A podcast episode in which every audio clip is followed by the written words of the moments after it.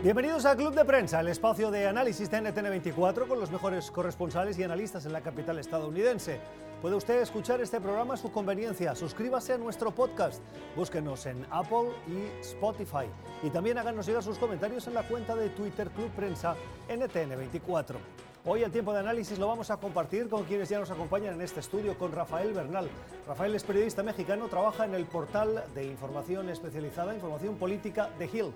Rafa, ¿cómo estás? Muy buenos días. Muy bien, buenos días. Gracias por estar con nosotros y con Pablo Pardo. Pablo es periodista español, trabaja para el periódico El Mundo de Madrid, aquí en la capital estadounidense.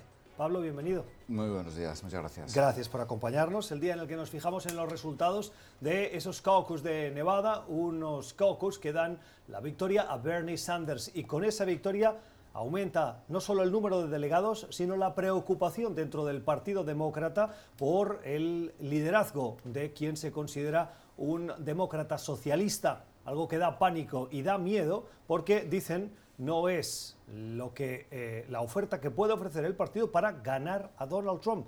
Pero Rafa, si vemos la euforia de los seguidores, parecería todo lo contrario. No, claro, y Sanders está construyendo una campaña con un mensaje, que es algo que generalmente a los demócratas les falta.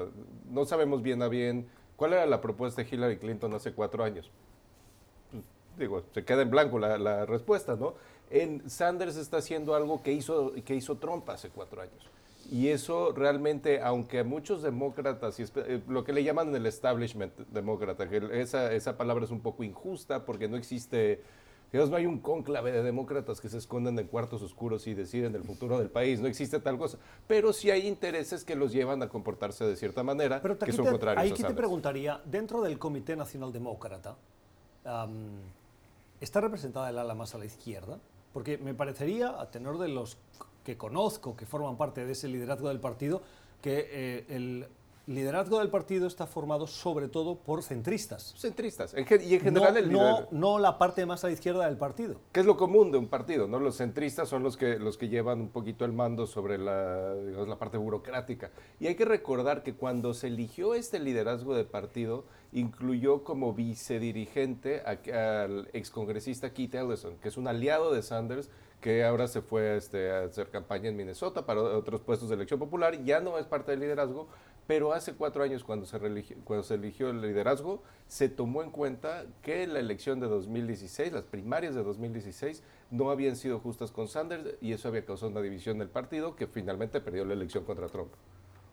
Sí, yo creo que, vamos a ver, yo creo que una de las, o sea, Sanders recuerda a Trump en, ciertas cosas. O sea, por un lado, eh, Sanders siempre acaba sus, eh, sus discursos con una diatriba de cinco minutos contra el establishment republicano y contra el establishment demócrata. Y del mismo modo que, por ejemplo, con, Trump existía el temor entre los republicanos de que si eh, no ganaba la nominación se iba a organizar su propia candidatura independiente, eh, con Sanders no llega a esos extremos, pero sí que con Sanders eh, es claro que él probablemente no apoyaría a, a otro candidato. Entonces, en este sentido, yo creo que Sanders es es lógico que, que, no gusta los, eh, al establishment, se quiere llamar demócrata. Por otra parte, Sanders tampoco ha sido demócrata. Sanders solamente se hace demócrata cuando hay elecciones, para poder tener acceso a los debates.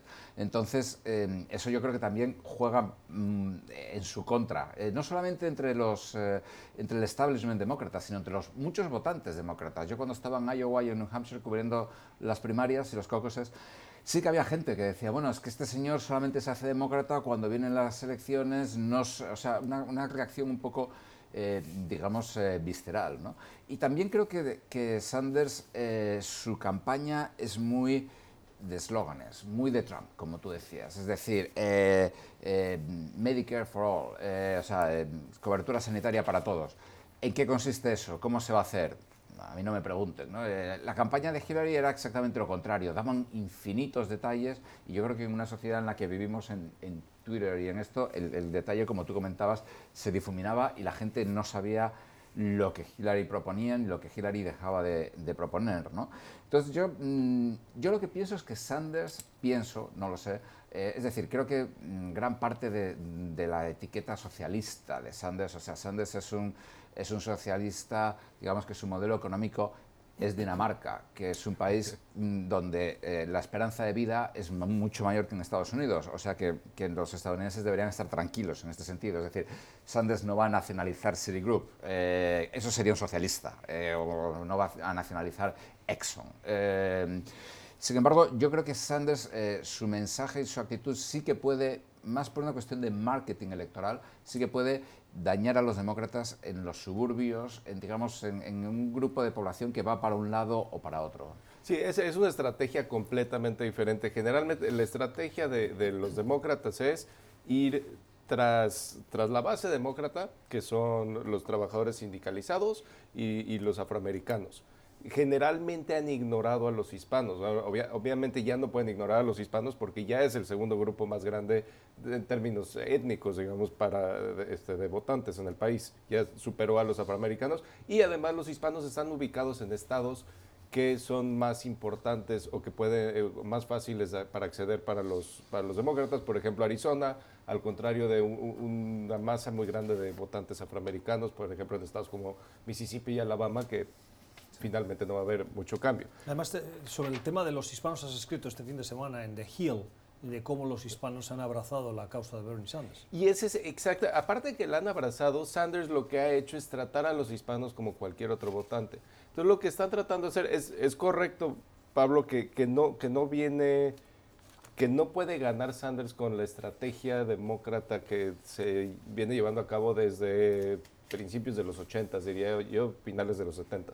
No, no puede ganar a la, gente que le tiene miedo al socialismo, esos centristas, pues finalmente los va a asustar. Pero lo que hizo Trump muy bien y lo que, y lo que han hecho muchas, las campañas que han cambiado el, digamos, el mapa de ruta de las elecciones históricamente, es encontrar nuevos focos de votantes que no han participado en elecciones.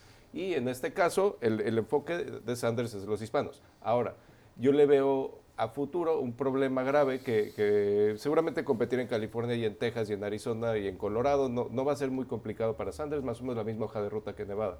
Competir en Florida, donde la palabra socialismo para muchos de los hispanos que viven ahí es, digamos, un insulto personal, es algo, es algo que realmente toman a mal le va a costar mucho más trabajo competir en Florida. Interesante el artículo que publicabas al respecto del voto de los hispanos en el caso de Nevada, porque precisamente en Nevada eh, se produjo uno de los, eh, en inglés se dice endorsement, el apoyo público a un candidato de uno de los grupos que eh, más relevancia tienen el apoyo a los hispanos en Estados Unidos. el apoyo fue para Joe Biden, la organización es Latino Victory Fund, y lo que vemos es que mientras las organizaciones como esta apoyan a un candidato, los latinos del día a día de base apoyan a Bernie Sanders. Dos cosas, y tienes toda la razón. En, la dinámica en el, apoyo a Latino Victory para Joe Biden, Joe Biden contrató al ex jefe de Latino Victory, Cristóbal Alex, que es un operador de los más reconocidos en, en la política hispana de Estados Unidos, si no hubiera ganado ese endorsement, hubiera sido un golpe directo para, para Cristóbal directamente y, y, en contra de la campaña de Joe Biden. Realmente esa contratación, en parte, digo, viene con la casi certeza de que va a venir el endorsement. Eh, por otro lado, Sanders está yendo por, por la gente, por ejemplo, su, su, lucha contra el, contra el sindicato de trabajadores este, de restauranteros y de casinos en Las Vegas, a Sanders no le importó pelearse con el liderazgo del sindicato y se peleó abiertamente con el liderazgo del sindicato, que se considera que son parte del, digamos, establishment demócrata. Sanders fue tras, tras los rangos del sindicato, fue y habló con ellos y, su gente fue y tocó puertas y, consiguió muchísimos de sus votos. Sí, eh, eh, yo creo que, vamos a ver, Sanders ha sido muy, muy interesante porque efectivamente los... Eh, Culinary Union, como se, como se llame, vamos, eh, cómo se traduzca. ¿El culinario? El sindicato culinario, Unión Culinaria, bueno, sí, vamos, de, la industria de, restaurantes, etcétera, también tenía miedo al, plan de, salud de Sanders porque eh, podía acabar con, su, o puede poner serias dificultades en la viabilidad de su propio plan, plan de salud. Eh, y yo estoy de acuerdo contigo en que, en que Sanders, digamos, representa la, la nueva la, política que se hace mucho en el siglo XXI, es decir, eh, buscar electorados nuevos eh, y, buscar como una, una masa de votantes no necesariamente muy grande, pero sí muy compacta y muy unificada que, que siga a un programa político, que siga a un líder. Es decir, es el caso de Donald Trump. Donald Trump ganó las eh, primarias con el 45% del voto. Incluso ganó con el 45% del voto a pesar de que en las últimas 7, 8 primarias ya no había nadie que se lo pusiera. Es decir, a, estas alturas de, la campaña, Trump estaba ganando las, las primarias con muchos menos porcentaje que el de Sanders. ¿no? En Gran Bretaña tenemos Boris Johnson. Eh, Boris Johnson ha tenido una victoria arrolladora, pero no ha tenido un. Mm, en, en, porcentaje de votos no ha sido muy grande. Eh, incluso primero fue elegido pues, por, su, por su propio partido, que fueron, no sé, 40.000, 50.000, 60.000 personas. Es decir, eh, parece que en, en el siglo XXI se trata sobre todo de buscar grupos de votantes muy compactos y con ideologías muy diver, o sea, que, que, no encajan con la tradicional diferencia izquierda-derecha, eh, etcétera, ¿no? Entonces, aunque Sanders es muy, muy ideológico, pero bueno, en, en muchas cosas, por ejemplo, es, es, cuestiones sociales, por ejemplo, es muy de izquierdas, eh, y los latinos no son tan de izquierdas en cuestiones sociales, en cuestiones eh, aborto, etcétera, o, los afroamericanos, y sin embargo están votando por Sanders. Mira qué curioso, esto me lleva a la reflexión que escuchaba este fin de semana en uno de los canales de televisión estadounidense, en el que ponían negro sobre blanco una realidad que a lo mejor ya, ya la tenemos tan interiorizada que no la, eh, no la vemos, eh, como cuando uno tiene el árbol delante y no ve el bosque, ¿no? Y es el hecho de que el presidente de Estados Unidos es un presidente por el Partido Republicano, pero que fue eh, demócrata antes. El candidato que tiene más opciones de hoy por hoy del Partido Demócrata es un independiente. Y el segundo candidato que parecía que tenía más relevancia, como mínimo hasta el último debate, fue primero republicano, luego independiente y hoy es demócrata. ¿Qué nos dice esto de eh, la política estadounidense? Bueno, incluso Bloomberg fue, antes de ser republicano, fue demócrata y se convirtió sí. en republicano para ganar la elección en Nueva York, para, para darle la vuelta a la maquinaria demócrata. Nos dice que las, para mí, y sobre todo en Estados Unidos, esto es el, eh, eso de la política en el siglo XXI es correcto y es, y es probablemente que ver con la manera que nos comunicamos, que es diferente a como nos comunicábamos en el siglo XX. Los mensajes simplemente se transmiten y llegan y se oyen de maneras diferentes. Pero en Estados Unidos en particular, los establishments de los partidos, ¿qué quiere decir eso? Las estructuras partidistas se habían relajado mucho y perseguían solamente a los votantes que les venían fácil. O sea, todo era, todo era una, ¿cuánto le invertimos? ¿Cuántos votantes podemos sacar? Entonces las, las mujeres en, en, los suburbios, por ejemplo, son muy fácil, es muy fácil llegar a ellas, prestan mucha atención, hay una mayor cantidad de mujeres que están proporcionalmente a, otros grupos demográficos de la población que están en sus casas durante el día, entonces que es, entre semana, entonces es más fácil llegar y tocar el timbre y, hablar con ellas. Están en mercados mediáticos un poco más baratos. Es mucho más caro poner un anuncio en Nueva York, aparte no sirve de nada en la política americana, pero más caro poner un anuncio en Miami que poner un, un anuncio en, en, alguna estación, en, no sé, en un suburbio de Minnesota.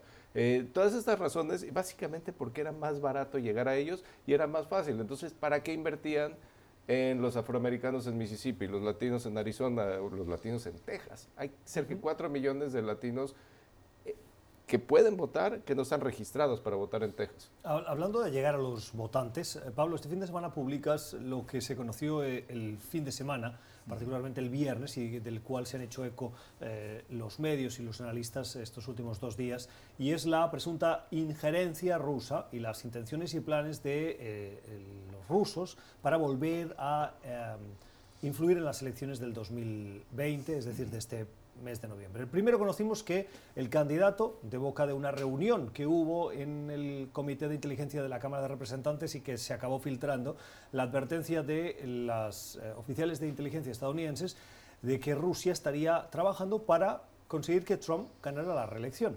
Luego supimos el fin de semana que además de Trump también les parecería interesar que Bernie Sanders fuera el nominado demócrata. Sanders respondió quiten las manos de las elecciones estadounidenses. Y en las últimas horas hemos conocido que uh, parece que esa advertencia estuvo descontextualizada y no es tan grave como decían, que faltaron elementos. ¿Qué sí, está pasando? Es, la verdad que es muy confuso. Lo que verdaderamente a mí me sorprende, es decir, en, en eh, Estados Unidos si, si, nos llegan a decir hace cuatro o ocho años que se iba a estar hablando tranquilamente eh, y sin ningún tipo de sorpresa de que Rusia mm, está interviniendo en, las elecciones, eh, pensaríamos que Estados Unidos de inmediato no sé, rodearía a Rusia mm, de, portaaviones eh, nucleares, eh, impondría sanciones y llevaría esto al Consejo de Seguridad de la ONU.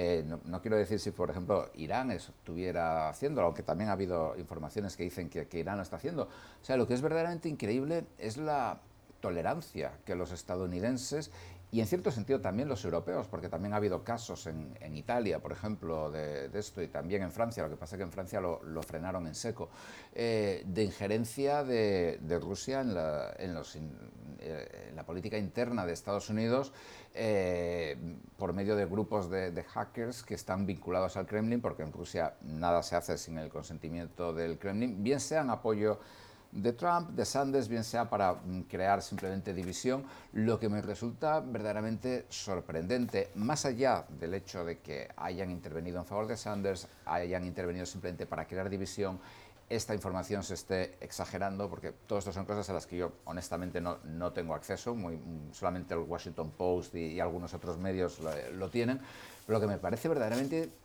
impresionante es que el, público estadounidense y, las instituciones de, Estados Unidos estén aceptando casi como un hecho que eh, Rusia u, otros eh, países, porque también se ha hablado de China, etcétera, eh, intervienen de manera regular en, las campañas. Esto también tiene que ver con lo que tú comentabas de, la nueva manera de hacer política, es decir, con, Internet tú puedes hacer un micro-targeting absolutamente brutal. Eh, había, hay eh, campañas de, Trump que ha sido extremadamente innovador en, este sentido, eh, donde literalmente apuntan a 800 personas a través de, Facebook. Entonces, eso también te da muchísima capacidad para micro-targeting y desde luego también puedes utilizar muchos grupos que no estén necesariamente vinculados a, ti.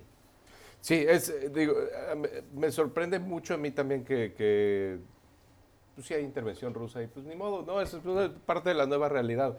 Realmente, y, si lo hablamos como, si pensáramos desde los 50 y le decimos a alguien en 1955, el líder para bueno, demócrata. era el enemigo, ¿no? Sí, hay un socialista que puede llegar a ser presidente de Estados Unidos fácilmente. Y la intervención rusa eh, ni nos va ni nos viene. Y de hecho el presidente le da la bienvenida. Y él y el otro, y ambos candidatos son los que, los que intervienen los rusos, pues digo, también tiene mucho que ver con, con que la gente que apoya a Trump si, suponiendo que se crea que hubo intervención rusa en el 2016, hubo intervención rusa a favor de algo que, ellos apoyan. Aquí, aquí hay dos preguntas que cuando se habla de este tema eh, siempre me vienen a la cabeza. La primera es, en tres años, ¿qué ha hecho la administración estadounidense eh, con el concurso del, del Congreso para eh, implementar medidas y preservar esas elecciones? Y ha habido una gran polémica porque, si bien los demócratas presentaron una serie de paquetes, eh, para proteger el sistema electoral e incrementar la seguridad, los republicanos las detuvieron. Desconozco los detalles, pero sé que eso es una realidad. Y ahora te pregunto. Y la otra es, em, en el mundo de las redes sociales y de las noticias falsas, este tipo de informaciones, cuando decíamos, es que la gente las asume como normales, es que hay parte de la población estadounidense que piensa que esto es una noticia falsa y que lo que busca, y lo dice el mismo presidente Trump, es em, rebajarle importancia a la victoria que consiguió en el 2016.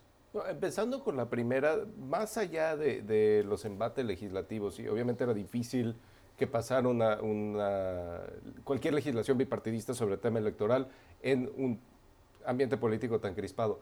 Lo que preocupa es que el Departamento de Seguridad Interior, que es el, DHS, que es el encargado de administrar la seguridad electoral, se ha enfocado tanto en el tema migratorio y, bueno, ha demostrado también que su estructura burocrática, metiendo el tema migratorio y el tema de terrorismo y el tema de ciberseguridad en el mismo paquete, quién sabe si funciona muy bien.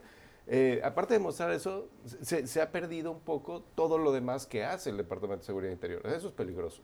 Sí, eh, completamente. Es decir, yo creo que eh, no hay una estrategia clara por parte de Estados Unidos, ni por parte de que yo sepa de ningún país tal vez con la excepción de Rusia o China o Irán. Eh, Finlandia me parece que tiene estrategia, sí. Ah, sí, es cierto, Finlandia sí que Es tiene. una- educativo claro, el asunto. Claro, eh, Finlandia tiene una estrategia muy, muy buena para educar a los niños, por ejemplo, desde que son pequeñitos con las eh, noticias falsas, pero claro, ten en cuenta que la historia de Finlandia, Finlandia estuvo en guerra varias veces con, con la antigua Unión Soviética eh, y, y, bueno, son, son vecinos y, y, la Unión Soviética forzó la neutralidad de Finlandia durante la Guerra Fría. Pero sí, en, en general digamos que, que hay una, una falta de, de, estrategia a todos los niveles y aquí en Estados Unidos incluso en, en, algunos casos un poco irresponsable porque siempre hay, que de nuevo es un tema técnico que, que yo no, no, sé, pero siempre hay esta, este temor a que eh, los sistemas de, de, voto, que son eh, mayoritariamente electrónicos en, en, Estados Unidos o en muchos sitios son electrónicos, puedan ser hackeados, intervenidos. Eh, hay estudios que dicen que es muy fácil intervenirlos, muy, muy fácil falsear los resultados, etc. Sin embargo, nunca se han adoptado medidas, que yo sepa, al menos a nivel federal, eh, para evitar esto, que es, que es verdaderamente un, vamos, es la máxima corrupción de una democracia. Esto es Club de Prensa, hoy con los análisis de Pablo Pardo y de Rafael Bernal. Suscríbase a nuestro podcast. Antes de ir a la pausa, les recuerdo que estamos en Apple y Spotify. Y también háganos llegar sus comentarios sobre los temas o las opiniones que escucha a la cuenta de Twitter en Club Prensa NTN24. Usted está escuchando Club de Prensa, el programa de análisis de la actualidad desde Washington. Club de Prensa dirigido por Gustavo Alegret en NTN24, el canal de las Américas. Véalo de lunes a viernes por nuestra señal internacional. Pídalo a su cable operador. Son las 3 y 59 minutos de la tarde en Alemania. Una noticia de última hora nos da cuenta de que hay al menos 15 personas que han resultado heridas en eh, un atropellamiento que se ha producido durante el desfile de carnaval que se estaba celebrando en ese momento en la eh, ciudad de Volksmarken, en Alemania. El conductor de la furgoneta ya ha sido detenido y la policía investiga el suceso, aunque se desconocen todavía si se trata de un accidente o de una acción intencionada. Las primeras imágenes que llegan son de caos en las calles y de una situación de temor en un país que hace tan solo una semana vivía una acción eh, perpetrada por un individuo de ideología de extrema derecha que acabó con la vida de varias personas y uh, que dejó uh, bueno, uh, golpeada la población alemana por el incremento, ese, el enésimo, de este tipo de acciones de inspiración tan radical. Eh, en otros orden de cosas, en otras noticias de esa actualidad, que por cierto esta tendrá seguimiento en nuestros informativos aquí en NTN24, decíamos en otro orden de cosas, Italia, junto con Corea del Sur y también con Irán, están en alerta, alerta por el incremento eh, exponencial de casos de infección del famoso coronavirus. Um, en el caso de Italia sorprende, también en el de Corea del Sur, pero en el caso de Italia sorprende por la rápida expansión en tan solo 24 horas del número de casos y hace minutos se ha confirmado la séptima muerte por este eh, virus que ya mm, podemos considerar, Pablo, que se trata de una pandemia, viendo lo que está aconteciendo no solo en China, sino fuera de sus fronteras? Yo, la verdad que no sé exactamente la, la, o sea, la definición científica entre epidemia y, y, pandemia. Yo siempre pandemia la asocio a la peste negra de, del siglo XIV, cuando un tercio de la población europea murió, cosa que, bueno, afortunadamente no estamos ahí. Eh, pero vamos, desde luego que es, es, una, es una epidemia gigantesca y una cosa que estábamos comentando ahora, que además yo creo que eh, da bastante preocupación, digamos, es el hecho de que en el momento en el que el virus ha salido de, China, el, número de casos se ha disparado. En China había habido muchos eh, rumores acerca de si las autoridades chinas estaban ocultando bien el número de fallecidos, bien el número de personas eh, infectadas, el, número de enfermos. Había información muy fragmentaria, a pesar de que han puesto literalmente en cuarentena a 56 millones de personas. Eh, 56 millones de personas es más que la población de Argentina, por ejemplo, yo creo. O sea, eso, es una, estamos hablando de, de, cifras absolutamente brutales. O sea, eh, más que la población de mi país, es, como Francia. Vamos, eh, entonces digamos que eh, sí que es llamativo que en cuanto ha salido y en cuanto ha llegado a países donde hay libertad de expresión, eh, el virus se extiende mucho más deprisa, hay muchos más eh, infectados y un, porcentaje de, ellos muere. Sí, eso es muy importante. El, punto que no sabe, yo tampoco sé la definición exacta de pandemia porque no soy médico. Eh, Y, es importante no tomar esta, estas noticias de, de, que se expande más rápido en lugares donde hay libertad de expresión como un pensamiento de que se está agravando la situación. En, en, general, yo lo que he oído de médicos hablando públicamente sobre el caso es que el virus es lo que es, es probable que se transmita alrededor del mundo porque así hacen los, los virus y bacterias que se contagia, contagian entre humanos, sobre todo cuando se contagian por estornudos y tos y por, por aire. Eh, y, lo que hay que verificar es si la tasa de mortandad es una tasa de mortandad de la cual hay que preocuparse. Yo me recuerdo mucho la, la fiebre porcina en México hace más de 10 años ya. Todos teníamos miedo, yo le, y, y, yo le, tuve la suerte de conocer a un, a un director del CDC, del, del Centro de, de, de Enfermedades, prevención. de Prevención Médica de aquí de Estados Unidos, que estaba visitando. Le pregunto, bueno, doctor, ¿es que esto, eso se va a convertir en una epidemia? Me dice, no, bueno, eso ya es. A todo México le va a dar esta, este, este, virus. Lo que tenemos que ver es qué tan peligroso es. Entonces es, es importante que no panicarse por decir que vimos noticias más este, de una transmisión mucho más rápida fuera de China o de, o de mayor mortandad o menor mortandad fuera de China, porque las noticias que teníamos de China no son buenas, digamos, no, no son Pero la preocupación crece, esa preocupación crece por eh, las dudas que también eh, ahora mismo se cierren sobre las actuaciones que tuvo el gobierno chino en los primeros días Claro. De eh, la aparición de este coronavirus, que podrían haber sido cruciales para su detección y para su prevención. Y que parece ser que hay muchos cuestionamientos sobre el comportamiento de esas autoridades que optaron más por el silencio o la opacidad para preservar la imagen del país que no tanto por eh, hacer una labor de contención adecuada. Bueno, una de las cosas llamativas, por ejemplo, es como Xi Jinping desapareció, el, presidente chino desapareció de la vista pública durante semanas después de que, el virus eh, apareciera. Y desde luego que sí, efectivamente puede haber un periodo de uno o dos meses antes de que empezara a comunicarse eh, oficialmente la existencia de la pandemia, porque he recurrido a las fuentes autorizadas, le hace Google, y es una pandemia, pero también era al parecer una pandemia la, la gripe porcina, vamos, la fiebre porcina, es decir, cualquier enfermedad que, que se extienda eh, por varios continentes es una pandemia. Eh, pero sí, desde luego, eh, no sabemos a ciencia cierta cuándo empezó, cómo empezó, y sí que ha habido, por ejemplo, informaciones que también yo no soy un experto, pero vamos, que decían que si en China eh, las fotografías de satélite mostraban, por ejemplo, que estaban incinerando muchísimos cuerpos, eh, muchos más de los que se decía, etcétera. Si el, eh, como tú comentabas, si el, el, número de personas enfermas es muchísimo mayor del que se nos dice. Y todo esto las autoridades chinas pues, han reaccionado eh, cerrándolo ¿no? y, y, no dando información. Es una actitud muy del régimen autoritario, como es China. De hecho, en los años 60 hubo una epidemia en China que murieron como 3 millones de personas, pero era mitad de la revolución cultural de, de, Mao Zedong y nadie, absolutamente nadie dijo nada y el mundo no se enteró prácticamente. Y tal vez las, eh, la globalización, el movimiento de mercancías, pero sobre todo de personas, claro. no estaba tan extendido como lo puede estar hoy. Evidentemente, y desde luego no en China, que en aquella época estaba completamente aislada del resto del mundo y era un país extremadamente pobre. Bueno, sin que esté confirmada, sin que esté confirmado hasta la fecha, pero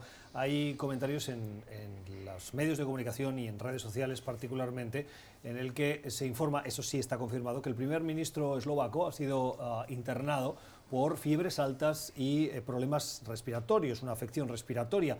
Eh, el primer ministro eslovaco participó recientemente en la cumbre europea. Estos son dos hechos que sí están confirmados. Lo que no está confirmado es que el motivo por el cual está internado sea por el coronavirus, pero si se acabase confirmando que eso es un coronavirus, obligaría a el resto de países de la Unión Europea a estar en cuarentena eh, y a, a, tener sus gobiernos en cuarentena. A, a todos los que asistieron a esta, esta reunión, ¿no? Finalmente. Y, y, digo, en cierto sentido da más este, atención a cómo se debe de administrar el problema.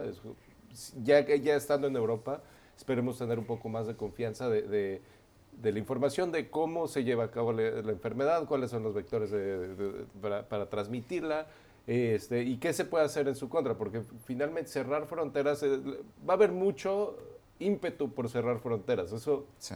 porque siempre existe el ímpetu y lo único que necesitas es una excusa, pero, pero hay, que, hay que ver si realmente, o sea, el, el virus no, no, le va a importar la, la, la frontera. El, lo que hay que ver es cómo se combate la enfermedad o cómo se combate la transmisión de la enfermedad pero, este, pero seguramente, como, como los chinos ya demostraron, este, los gobiernos van a tratar de sacar raja política de una crisis de salud global. Sí, totalmente, estoy eh, completamente de acuerdo. Es decir, no, no sabemos, eh, tampoco sabemos eh, las implicaciones que esto puede tener en, términos de la economía mundial. Ya está teniendo, pero nadie sabe. Yo creo que el mes que viene o dentro de un mes y medio, cuando sea la Asamblea General del Fondo, la Asamblea de Primavera del Fondo Monetario, sí que se va a hablar mucho de eso, porque va a ser uno de los grandes temas. Eso sí no se cancela. Eso si no se cancela, efectivamente, que puede existir.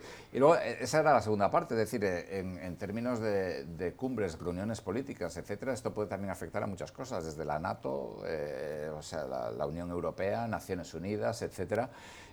Sí que puede crear muchísima, muchísima mm, paranoia y muchísima disrupción. si digamos, la cooperación internacional ya estaba bastante tocada. Eh, ahora mismo existen hasta motivos médicos para que los eh, políticos no se reúnan y no, los presidentes no conversen entre ellos en persona. Hay un elemento que no lo he visto en los medios ni en el análisis, pero uno de los elementos que más contribuye a la emisión de gases de efecto invernadero es el de la aviación. Y con la suspensión de tantos vuelos, no sé si ya se está notando de alguna manera el impacto. Eh, podría ser la parte positiva de esta crisis, no deseada, pero que pudiera venir acompañada también de esa reducción del de, eh, número de vuelos y por lo tanto una reducción de los gases. Hombre, de todas maneras sería, se, supone una reducción temporal, es decir, porque se, espera que esto no sea la peste negra, efectivamente, y, que, y que en algún momento, digamos, los, vuelos se reanuden eh, y, y, continúen. De todas maneras, cuando uno ve la cantidad de, fuentes de, gases de efecto invernadero, o sea, por ejemplo, una de las mayores de las que nunca se habla es la agricultura. Otra de las que nunca se habla, es una de las mayores, aunque ahora desde el 1 de enero se han adoptado medidas, es eh, los barcos. El, combustible que utilizan los barcos contamina muchísimo eh, y, produce muchísimos gases de efecto invernadero. Esto, desde luego, va a frenar el comercio mundial, ya lo está frenando. Eh, las, tiendas, una cosa muy curiosa, por ejemplo, las tiendas de lujo, en, Europa están sufriendo muchísimo con, con, la, con, la, con, este virus, porque los turistas chinos, que les encanta comprar Louis Vuitton, eh, cosas muy caras y con muchas marcas, han dejado de viajar y esto les está golpeando mucho. Creo que lo importante, como decía un grande mexicano, es que no pan del cúnico. y hay que ver realmente qué datos salen de, Italia, de aparentemente Eslovenia va a tener un interés especial en esto. Em, ¿Qué datos salen de cómo, cómo se lleva adelante esta enfermedad y, de, de qué manera se representa y cómo se puede combatir sin este autoritarismo? Esto es Club de Prensa, hoy con los análisis de Rafael Bernal y de Pablo Pardo. Vamos a la pausa. Antes, suscríbase a nuestro podcast en Apple y Spotify. Nos encontrará para escuchar el programa a su conveniencia. El de hoy, pero el de ayer y los de los próximos días. Y también en nuestras redes sociales puede hacer llegar sus comentarios. El programa tiene su cuenta en ah, Club Prensa NTN24. Usted está escuchando Club de Prensa, el programa de análisis de la actualidad desde Washington.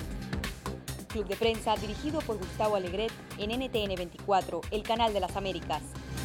Véalo de lunes a viernes por nuestra señal internacional. Pídalo a su cable operador. Son las 12 y 15 minutos de la tarde en Santiago de Chile, el día en el que ah, vemos imágenes de las protestas que se han producido en el país, protestas fundamentalmente eh, en torno al conocido Festival de Viña del Mar. ¿Qué ha pasado? El país se encuentra en un proceso de eh, reflexión y de introspección, en un proceso que le está llevando, según las últimas protestas que hubo en el país y la voluntad del gobierno en respuesta a esas protestas, a un plebiscito que se celebrará en abril para preguntarle a los chilenos si quieren una nueva constitución. Una nueva constitución que tiene que terminar con la que heredaron de la dictadura de Augusto Pinochet y dar respuesta a las demandas sociales de muchos de los chilenos. La respuesta es la nueva constitución.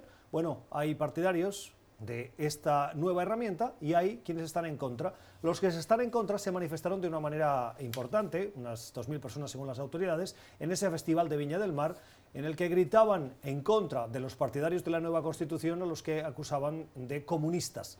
El país, Rafa, sigue dividido en torno a esta cuestión. Y me, y me sorprende a qué nivel está dividido. Bueno, de hecho, no me sorprende, pero me, me, me entristece, me recuerda a muchas otras situaciones en, América Latina.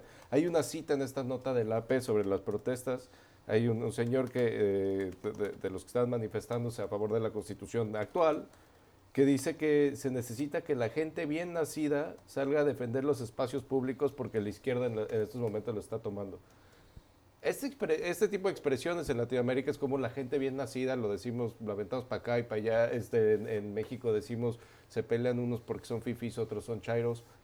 Es realmente preocupante, o sea, realmente qué está diciendo este señor cuando dice que hay bien nacidos y mal nacidos. Está hablando de una situación que, en América Latina se lleva desde que se inició la, desde la conquista. Y es, y es una situación que no ha permitido que haya una gobernabilidad estable y, que saque a la gente de la pobreza en América Latina, con tal vez la excepción de Chile en los últimos 30 años. Y, ni así ha logrado Chile superar estas, este, pues estas divisiones sociales que imposibilitan el progreso político y económico real de los países de América Latina. Pablo.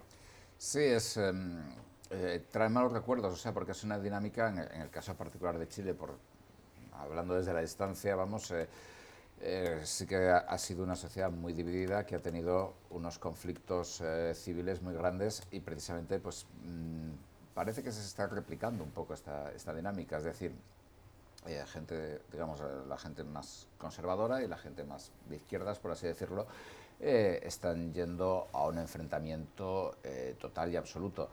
Yo creo que al menos la gran diferencia en esta, en esta situación es que sí, existe esta polarización, pero aparentemente hay las instituciones son mucho más fuertes, es decir, las, protestas del otoño, eh, digamos que el gobierno reaccionó, el gobierno está adoptando una nueva constitución y, mm, bueno, aunque hubo mucho derramamiento de, sangre, eh, no ha sido una situación como podría haberse producido en el pasado una situación como la que estuvo a punto de producirse, por ejemplo, en, Bolivia. ¿no? Eh, entonces, yo creo que, la, división sí que es eh, grande, eh, digamos que queda la, cuestión institucional, aparentemente las instituciones están funcionando. Ahora bien, en la cuestión institucional también hay que tener en cuenta una cosa. cuál es la actitud, no cuál es la situación no solamente en Chile, sino en el conjunto de la región y en el conjunto del mundo, porque digamos que en América Latina, América Latina ha sido un poco, ha habido como una relación causa-efecto, ha sido un poco como un agente mm, pasivo de, dinámicas en el resto del mundo. Es decir, en los años 70 mucho enfrentamiento civil, etcétera. En los años 80, cuando el mundo, eh, en gran medida por, el esfuerzo de Estados Unidos, avanza hacia la democracia, pues una consolidación de las instituciones, de la democracia, etcétera. Ahora mismo Estados Unidos no está dispuesto a adoptar ninguna posición de liderazgo en nada y en la propia región, pues hemos visto en, eh, el caso de Venezuela que tampoco hay ningún país que quiera asumir ningún liderazgo en nada. ¿no? Entonces, ¿Qué va a pasar? ¿Qué va a pasar en marzo? Pues eh, por lo menos sabemos que va a haber más protestas. Esperemos que solamente se acabe ahí. Antes de irnos a la pausa, Pablo, eh, en los últimos días la negociación entre el gobierno de Argentina y el Fondo Monetario Internacional vuelve a ser noticia.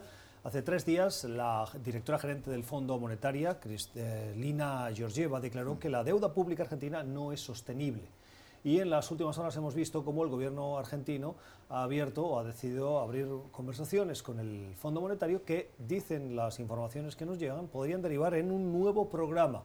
Un nuevo programa que quiere decir reestructurar esa deuda, aplazarla, un nuevo, un nuevo préstamo? Depende, depende, pero vamos, en principio un nuevo programa sería eh, reestructurar la deuda y un, eh, y un crédito que, que, ayude a Argentina a salir adelante. El, eh, digamos, la, la, deuda argentina es impagable. Una vez más, la deuda argentina es impagable. O sea, Argentina lleva un historial de suspensiones de pagos tremendo desde el año 2001 y en, esta ocasión eh, la masiva, eh, el gigantesco programa, la masiva ayuda que el Fondo Monetario le dio hace un par de años es impagable. Esto es un, esto es un hecho. Es decir, hay que buscar la manera de eh, arreglarlo, la manera de asumirlo, pero la deuda argentina no se puede pagar. Esto es Club de Prensa, hoy con Pablo Pardo y con Rafael Bernal. Vamos a la última pausa del programa y regresamos. Usted está escuchando Club de Prensa, el programa de análisis de la actualidad desde Washington. Club de Prensa dirigido por Gustavo Alegret en NTN 24, el canal de las Américas. Véalo de lunes a viernes por nuestra señal internacional. Pídalo a su cable operador. Recta final del Club de Prensa para fijarnos en la situación en Bolivia. En las últimas horas, el expresidente Evo Morales ha hecho declaraciones al respecto del anuncio de su inhabilitación para concurrir a las elecciones que se tienen que producir en las próximas semanas. Evo Morales aspiraba a ser senador por, el, por Cochabamba, pero eh, la inhabilitación lo deja fuera del escenario político futuro del país. Y ha hecho dos tipos de declaraciones. Una, recordando que tiene textualmente contacto con militares patriotas. La segunda ha reaccionado a las decisiones y al accionar del gobierno interino, al que acusa de ser una dictadura que responde al poder de Estados Unidos. Pablo.